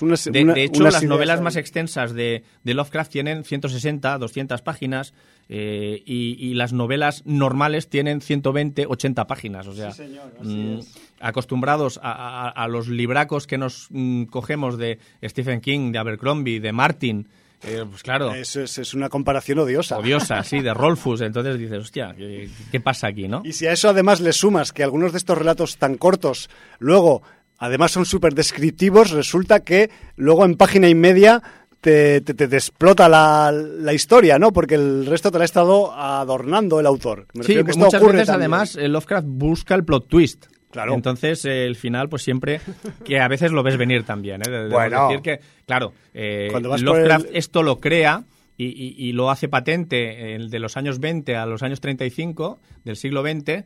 Y, y, vosotros ya sois personas con un bagaje audiovisual y, literario brutal. Y entonces, de pues, cientos de siglos. Pues claro, os pueden parecer algunos finales un poco inocentes, y realmente lo son porque a lo mejor en la época sí que tenía mucho impacto y ahora pues para impresionar a según quién hace falta un, poco más un poco más un poco más de complejidad. Sí. Muy bien. Dicho esto, ¿qué, relatos quieres destacar? Pues mira, yo es que eh, lo primero, como si te digo la verdad, yo primero de los, de los precursores, que me he leído unos cuantos, de, de esos autores que os acabo de nombrar ahora, yo concretamente he flipado, porque además es un, es un relato que de, de terror que, que, yo conocía, pero que no eh, tenía asociado a, como precursor a lo que serían luego los mitos de Tulu, que es el Wendigo que me ha sorprendido mogollón que eh, pues su genealogía esté relacionada con los mitos de Tulu y cuando lo leáis, en el caso de que no lo hayáis hecho, pues entenderéis por qué. Porque Al Gernon Blackwood lo que nos plantea en el Wendigo es una especie de expedición en Canadá en el, en el final del siglo XIX a una zona inhóspita en en el contorno de la bahía de Hudson, pero en la parte de Canadá, de unos eh, cazadores que van buscando alces y renos. Entonces, eh, ¿qué se explota en este, en, este relato? Aparte de eh, un poco la, la mm, genealogía y la mitología indígena norteamericana, aparte también se explota ese miedo ese horror vacui, ese terror a los espacios inexplorados y al llegar a un lugar y no saber qué va a haber después de allí. Y no hace falta irse al espacio exterior, sino a una zona inexplorada, inhabitada de la Canadá profunda del siglo XIX para eh, pues eh, experimentar un poco algunos de estos terrores y temores que sufren los personajes del Wendigo. Si a eso le sumamos que tu cordura como humano está en juego mm, expuesta a esta situación, si luego además hay una leyenda indígena que habla sobre algunas criaturas, pues ya te cagas vivo. Entonces, que sepáis que el Wendigo, no voy a adentrarme más en, qué es lo que cuenta el relato, es un buen ejemplo de eh, enfrentamiento del humano a un terror inexplicable que tiene que ver con la pequeñez que tú eres como ser humano respecto a algo que ya no es del espacio exterior, sino algo tan simple como la naturaleza inexplorada de este planeta. Y me parece un ejemplo genial como eh, relato precursor de lo que luego serían los mitos. De hecho, ya hemos hablado que algunos autores contemporáneos como Stephen King tienen gran influencia de los mitos de Tulu y de los relatos precursores a los mitos, y precisamente en una de sus novelas más celebradas, Cementerio de Animales, tiene su aparición el Wendigo. Por ejemplo. Por ejemplo. Dato para mayor abundamiento. Exacto. Eh, ¿Y tú cuál eh, bueno, soltar algo? Tenemos muchos, ¿eh? Me refiero que En la época en que ya él novela de manera más larga, que, novelar de manera más larga quiere decir relatos ya de 64, 80, 100 páginas. Pasar o sea, de 50. Pasar de 50 páginas, que tampoco es que sea excesivo. Eh, vamos a, encontrarnos eh, de manera recurrente con tres poblaciones que van a salir mucho, que son Arkham, Dunwich y Innsmouth. Es, y, es la mitología geográfica, ¿no? De los mitos. de los mitos. Y también vamos a encontrarnos con la Universidad de Miskatonic, donde están los mayores especialistas eh, en investigar estos mitos y posiblemente los profesores menos cuerdos de, de la geografía mundial, ¿no? Y porque además han leído algún grimorio que otro. Sí. Entonces, mal traducido por eso, ¿eh? Por ejemplo, eh, uno de los de los eh, relatos más famosos es la llamada de Tulu, porque es, es, un relato, no es ni siquiera es un relato de 60 páginas. Así tal cual. Lo escribió Lovecraft en el año 26, fue publicado en el 28 por Weird Tales, como no podía ser de otra manera, y allí es donde tenemos la esencia de los mitos de Tulu, porque es el único libro que incluye detalles exactos y donde se menciona por primera vez al durmiente dios primigenio Tulu. Eh, un ser cósmico que, según este relato, vive en la ciudad sumergida de Rillier, donde eh, que está en alguna parte perdida del Océano Pacífico Sur. Sí, señor, ahí. Y, eh, bueno, al parecer hay un sello que le impide mm, salir. Sí, está atrapado O, o, condenado a estar mm, ahí atrapado. La historia empieza precisamente con la muerte de un importante profesor de la Universidad de Miskatonic, como no podía ser de otra manera, y eh, una investigación en la que estaba trabajando se descubre que hay una secta que está tramando algo, un culto que está tramando algo sobre este ser primigenio llamado Tulu. Ahí lo dejo. Si queréis eh, descubrir más, La llamada de Tulu, que yo creo que es un imprescindible. Sí, a mí otro de los que me ha causado gran sensación y ya mm, dentro de los que Howard Phillips escribió y que se pueden considerar dentro de esos 13 más o menos relatos que, que, él, que él aportó a los, a los mitos de Tulu es el ceremonial. Además que por, que por pura eh, genealogía creo que fue uno de los primeros.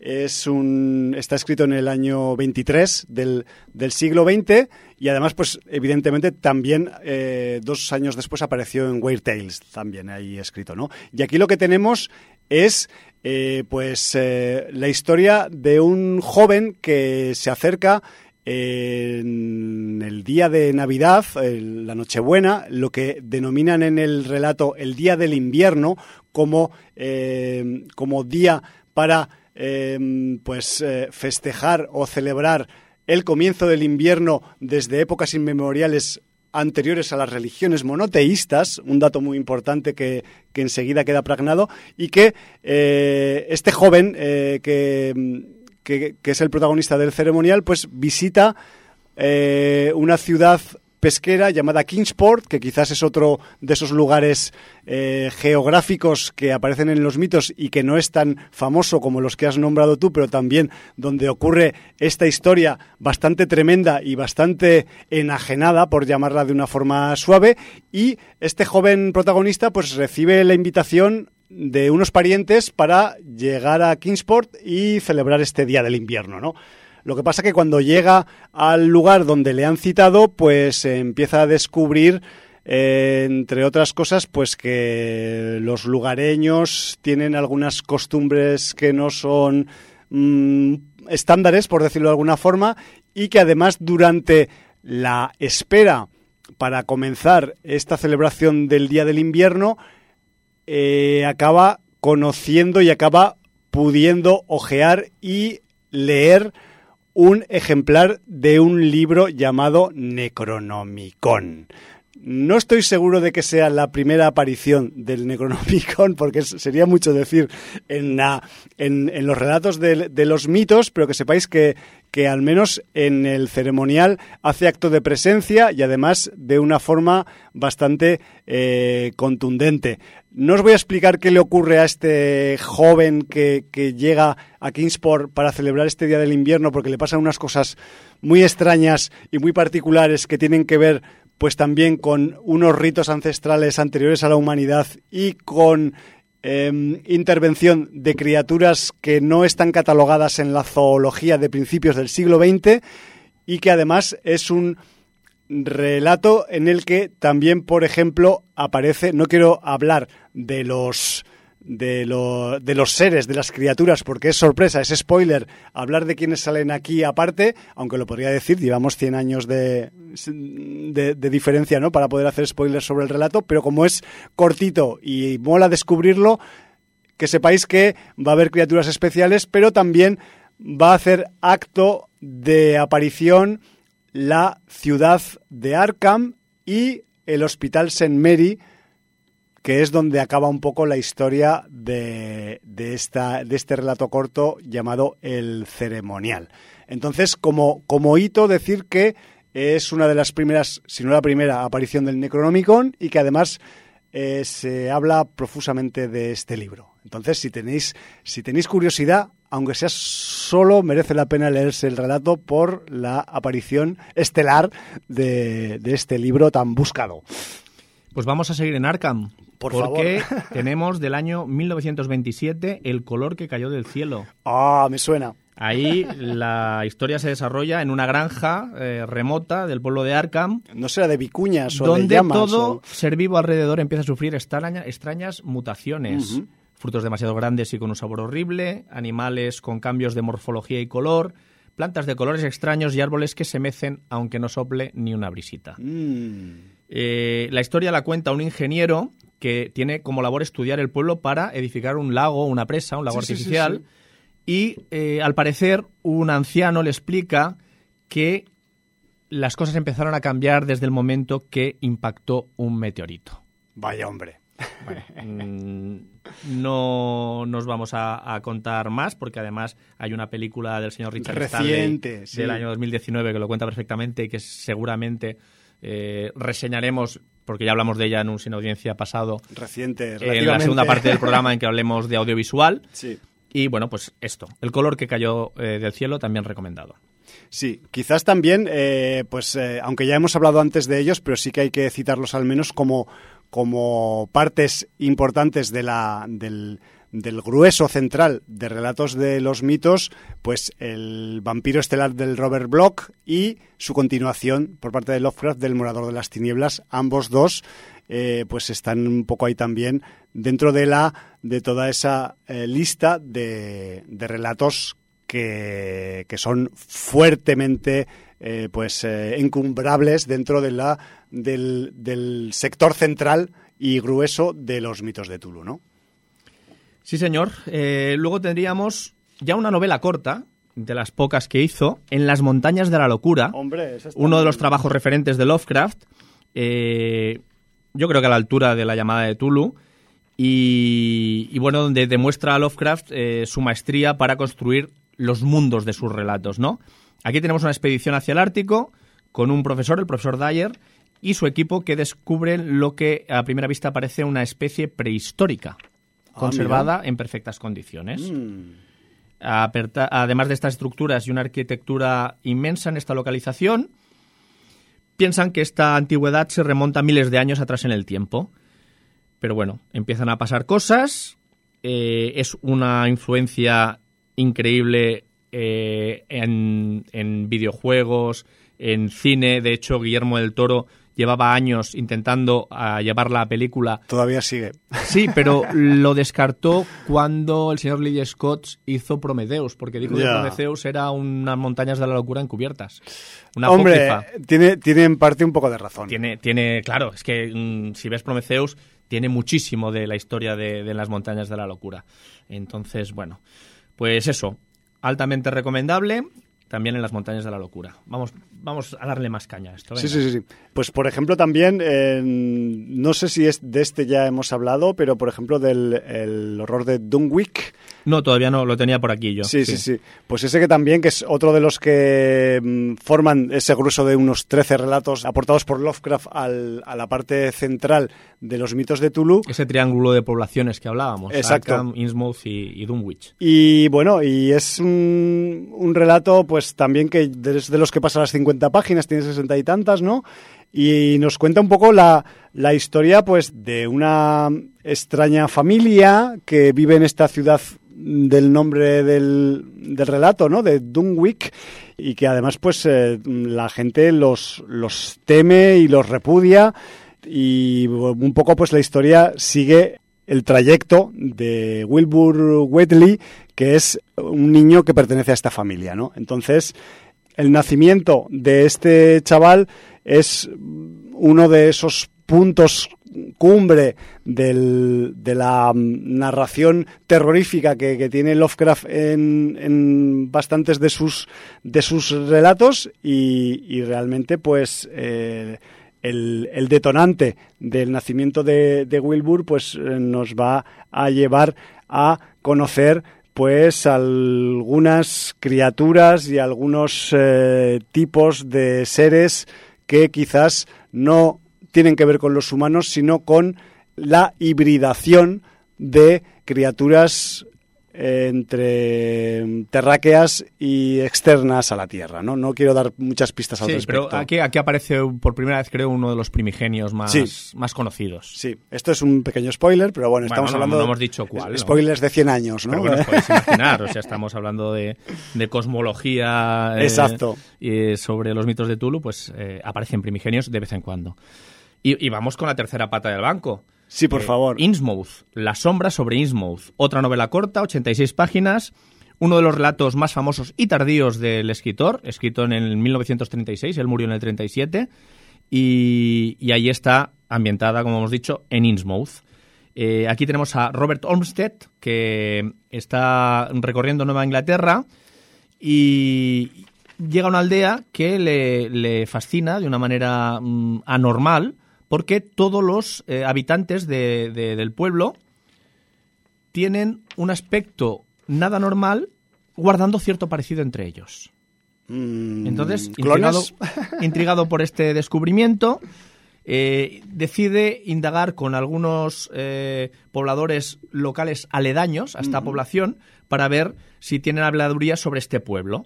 Y ahí conoce a un anciano que le da cierta información eh, sobre la apariencia de estos habitantes de Innsmouth. No os voy a contar nada más, pero eh, este secreto tan bien guardado pues va a tener componentes que a lo mejor hubiera sido mm, mejor dejarlos como estaban.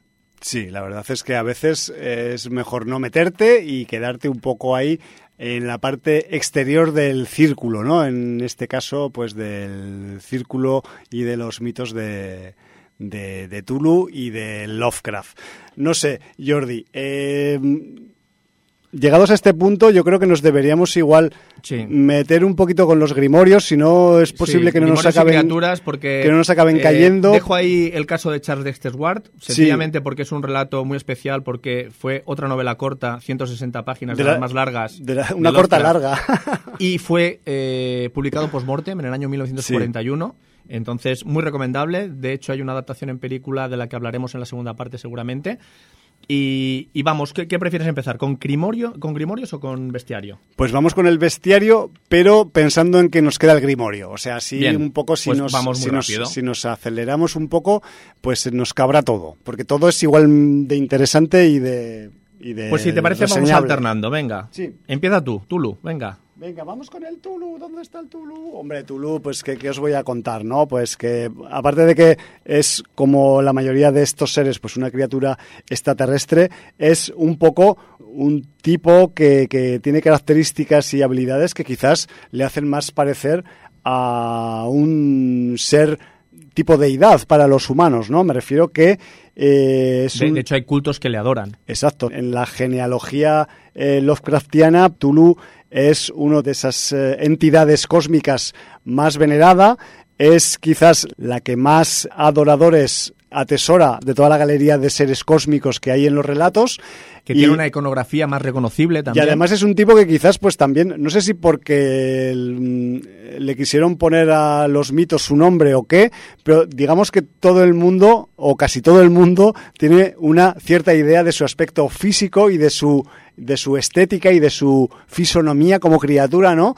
Y que pues es un tipo que aunque pueda ser antropomorfo en cierta manera, con extremidades inferiores y superiores como cualquier humano, tiene un tamaño pues bastante grande y lo que le caracteriza especialmente es que tiene pues una cabeza que en vez de tener barba pues tiene tentáculos y que también eso es un dato que a veces se olvida en algunas representaciones de Tulu que también tiene apéndices eh, en la espalda a modo de alas o de Alas draconianas. ¿no? alas, alas sí como de reptil o como de dragón que, que también pues sumadas a la parte de cefalópodo y a la de mm, antropomorfo pues acaba creando pues una imagen un poco pues al menos inquietante no y, y, bueno, Tulu realmente pues es un tipo que ha quedado ahí reflejado en un montón de representaciones, quizás el, el que más eh, de, de, todos los mitos y de todas las criaturas del, de los mitos.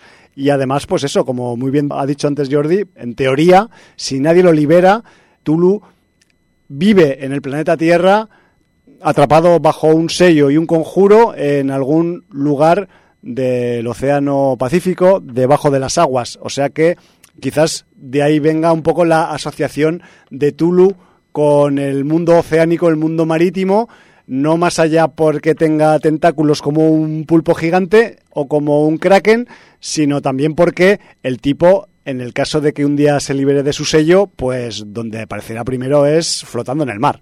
Entonces, pues quizás de ahí eh, venga un poco pues ese temor a, a Tulu eh, asociado un poco pues a la navegación y al mundo marinero, ¿no? De, de, hecho, lo adoran también unos seres que no son humanos, son los profundos, uh -huh. que son un, sus sirvientes, ¿no? Claro. También unos seres que se desenvuelven bastante bien en el agua. Nyarlathotep, Hombre, Aquí ese- tenemos a un dios primordial. el impronunciable. Sí. Es una gran masa pulposa con una larga excreción roja, pero tiene la característica de adoptar diversas formas según sus pretensiones.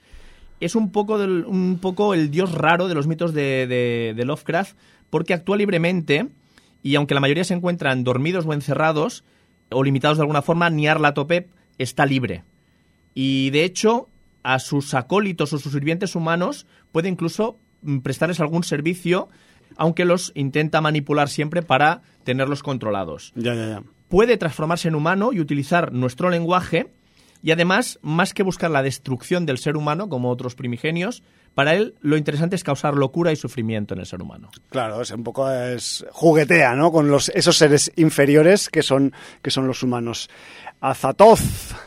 Azatoth es a mí es que es que también es uno de esos que claro, cuando has leído sobre él o lo has visto aparecer en algún relato dices, "Hostia, este es de este es de los fuertes", o sea, por ejemplo, Este, este, este, este podría haber sido el gran que se llamaran los mitos de, de Azatoth, porque quizá Claro, es más importante por capacidades. Por como- capacidades, sí. co- por capacidades como criatura pues es un tipo que supera con creces a, a Tulu incluso y que además eh, pues según la genealogía de Lovecraftiana, pues el, el tipo es poco menos que el, se le considera como el generador del universo, el primer motor del caos, de la entropía en el universo es, es o sea, este si hubiera un Big Bang, Azathoth. sería el Big Bang, sería el centro del Big Bang. O eso, o el, o, el, o el primero que nació después del Big Bang, ¿no? Sí, Vete tú a saber. No, sé no sabemos si, como ese concepto todavía no existía cuando escribían estos relatos, no sabemos si Azatoth eh, se podría situar antes o después del Big Bang.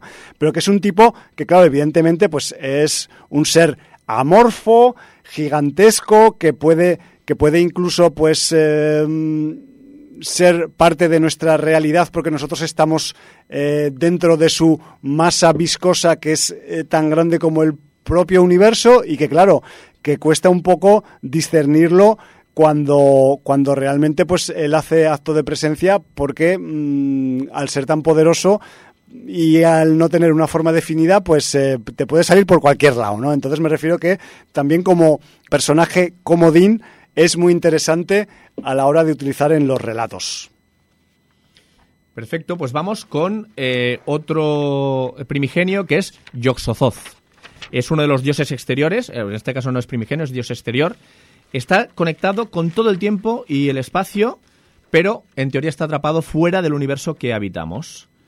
Complacer a esta deidad puede acarrear conocimientos de multitud de cosas, pero, eh, claro, ver o aprender demasiado de él tiene a menudo con- consecuencias fatales. Claro, claro, Entonces, normal. bueno, pues eh, dicen que en el juego de rol La llamada de Tulu se sugiere que Yoxodoth puede ser una transliteración de la frase árabe Yayi Asadubda, que significa vienen los extraños. Vale. Pues ese Yoxototh ahí también tiene su, su enjundia. Como la tienen todos, como el señor Suf Nigurath, que también me gusta mucho. Eh, o sea, Suf Nigurath es como enigmático y Sí, como pero el nombre conceptual. largo es más chulo, ¿eh? pero el nombre largo es como decir, bueno, vale, me lo compro. La negra cabra de los bosques con sus 10.000 vástagos. Me refiero que... Sí, a eh, veces para cortarlo le llamaban la cabra de los 10.000 retoños. Exacto.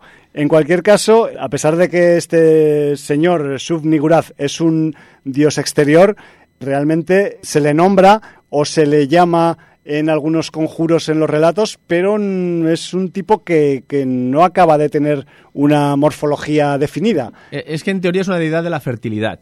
Entonces, claro, eh, no tiene una aparición muy explícita en ninguna de las historias. Exacto, y aparte, pues como no aparece explícitamente, pues tampoco se le, se le, digamos, se le dota de un cuerpo físico, ¿no? Que es más bien, pues, es una idea, es un concepto y es un ser, pues, nebuloso y quizás, pues, eh, informe. Es que también estamos, y, hago otro paréntesis, es en- con nuestro antropocentrismo de Homo sapiens, siempre estamos pensando no solo aquí en el apartado de Lovecraft, sino en la ficción o el género en general. en- estamos con la obsesión del antropomorfismo, de la forma humana y, joder, eh, es posible que si tenemos extraterrestres ahí fuera, eh, y salgo de la ficción un momento, posiblemente no tengan ninguna forma que se asemeje a no a los seres humanos, sino a ningún ser de los que habitan el planeta Tierra. De hecho, no tiene por qué ni ser una forma comprensible para nosotros. Y de hecho, pues también en, en el círculo de Lovecraft y en los mitos se juega con esa idea a menudo. Sí. Bueno, tendríamos otros como Hastur, Gazarnozoa, el padre Dagón, eh, Faun, eh, Sogoth y criaturas como el vampiro estelar, los perros de Tíndalos, los ángeles descarnados de la noche, antiguos, sagnats, arañas de Leng, profundos, eh, en fin. Pero, mm, Tienes para hacer una Wikipedia. Una Wikipedia. Como os, hemos dicho, los vídeos del mitonauta habla de muchas de estas eh, criaturas y los tenéis allí. Además, mm, dedica un vídeo para cada criatura, entonces tenéis allí abundancia en el, en el blog de dentro del monolito.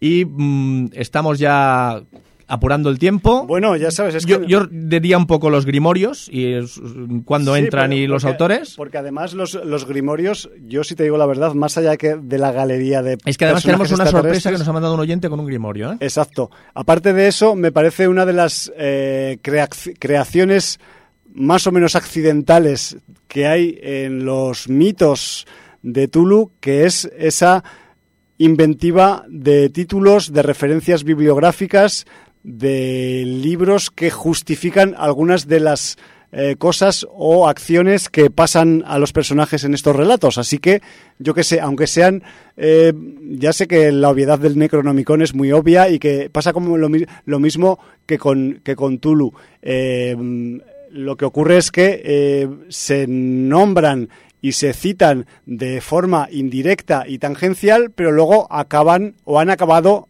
teniendo, como es el caso del Necronomicon, una influencia y una supervivencia dentro de la cultura popular más allá del propio Lovecraft. O sea, hay gente que mm, quizás no sabe todavía que el Necronomicon ha salido de esta genealogía literaria, ¿no? Entonces, valga como ejemplo para eh, pues eh, resaltar este aspecto de los, de los mitos de Tulu, como es la creación de los libros inventados eh, que, leen y que se sirven para documentarse a los, a los personajes y protagonistas de estos relatos.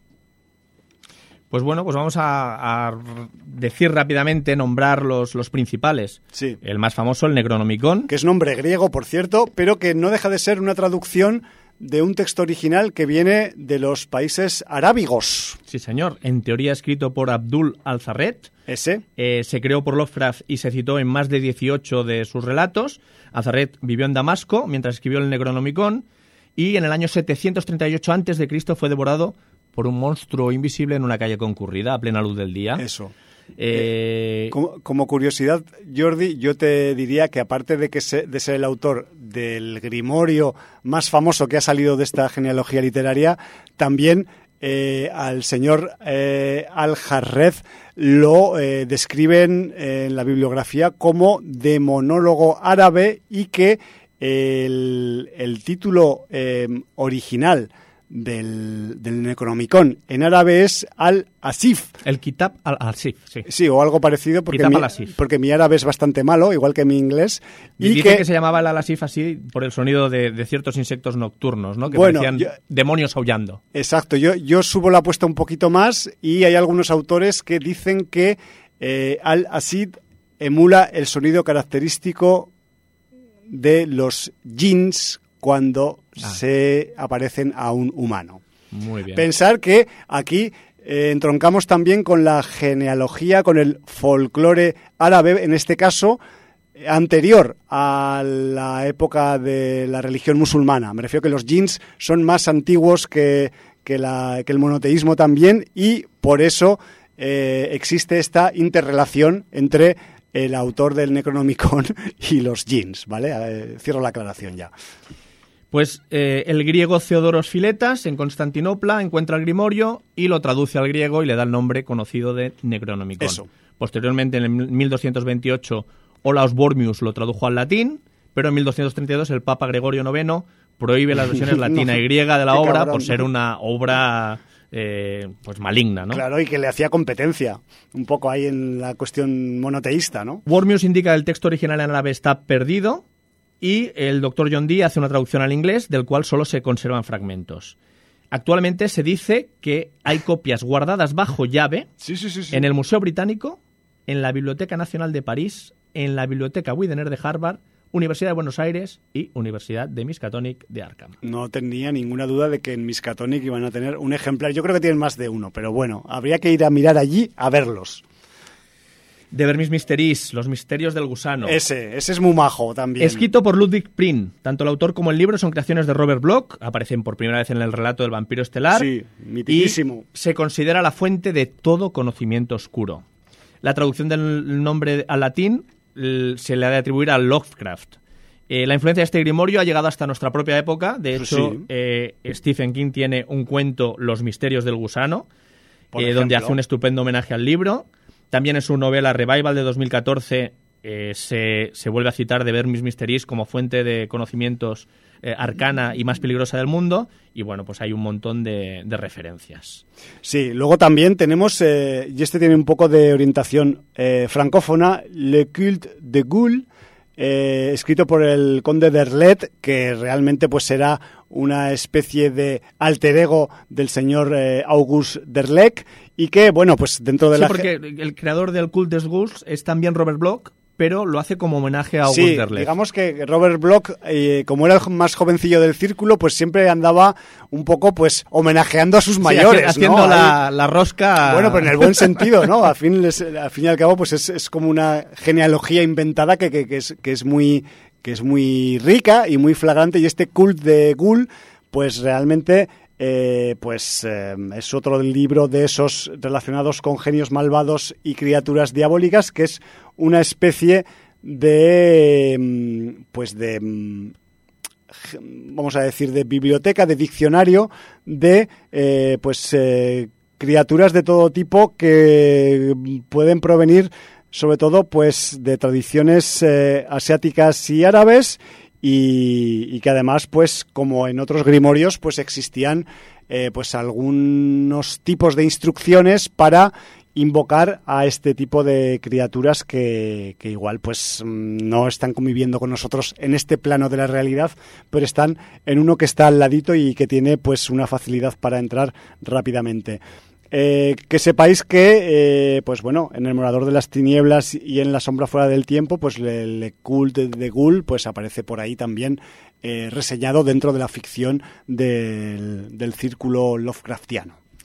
Luego tenemos el libro de Avon, Liber Ibonis, Livre de Ibon, creado por Clark Ashton Smith. Es Sí, uno de los libros prohibidos que se incluye con más frecuencia en los mitos de Tulu si no contamos en Necronomicon. Eh, este es un libro eh, casi imposible de rastrear porque su naturaleza es, dicen, extravagante y con rituales incompletos. En teoría eh, está escrito por un hechicero de Hiperbórea, si os suena Hiperbórea, eh, por el señor Howard. A mí me suena. Donde ambientó muchas de sus novelas. Tipo cachas con una espada ahí. Por ejemplo. Y el libro es un compendio que relata y describe rituales sobre la veneración a Zotaquá, una deidad abominable, y también un conjunto de fórmulas mágicas que permiten acceder a un universo mayor. Bueno, eh, Jordi, tenemos como unos cuantos más. o sea, es me- que- quizás debemos aligerar un poquito, pero sí, Sí. que los vamos a nombrar porque el pueblo del monolito, Homenaje también a nuestro amigo Jontichi y su blog Por- dentro del monolito. por supuesto, del señor eh, Justin Goffrey.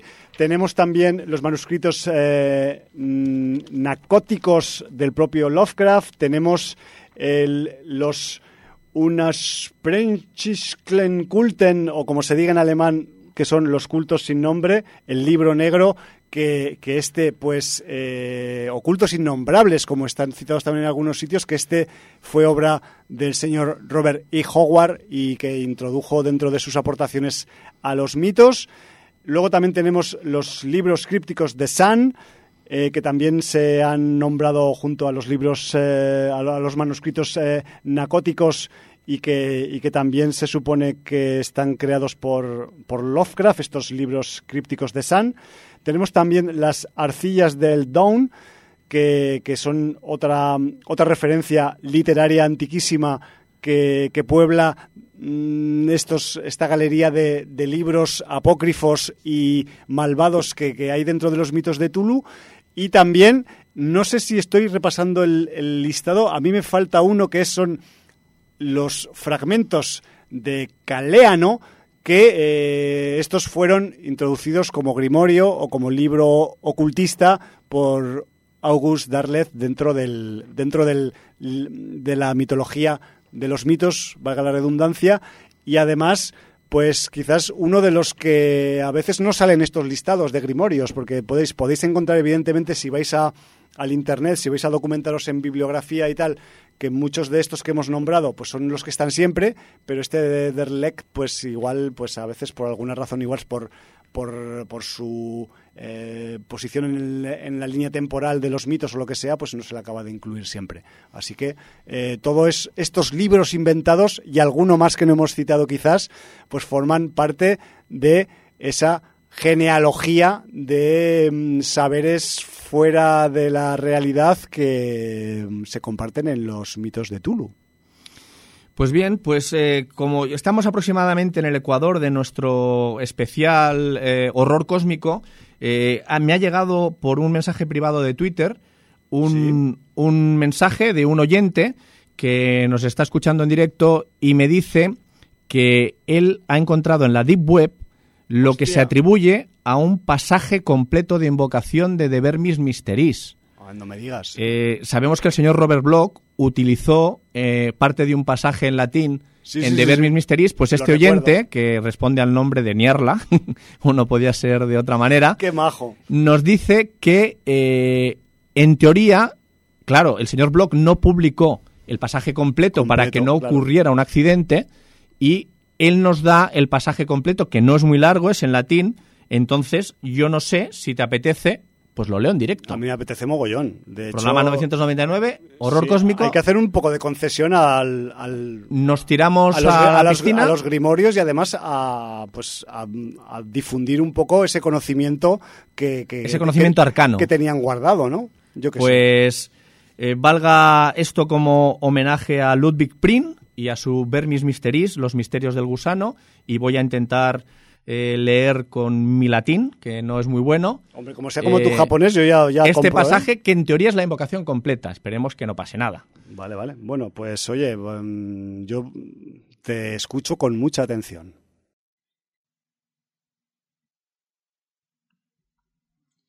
Tibi magnum in nominandum signa stellarum nigrarum, et bufaniformus saduquae sigillum.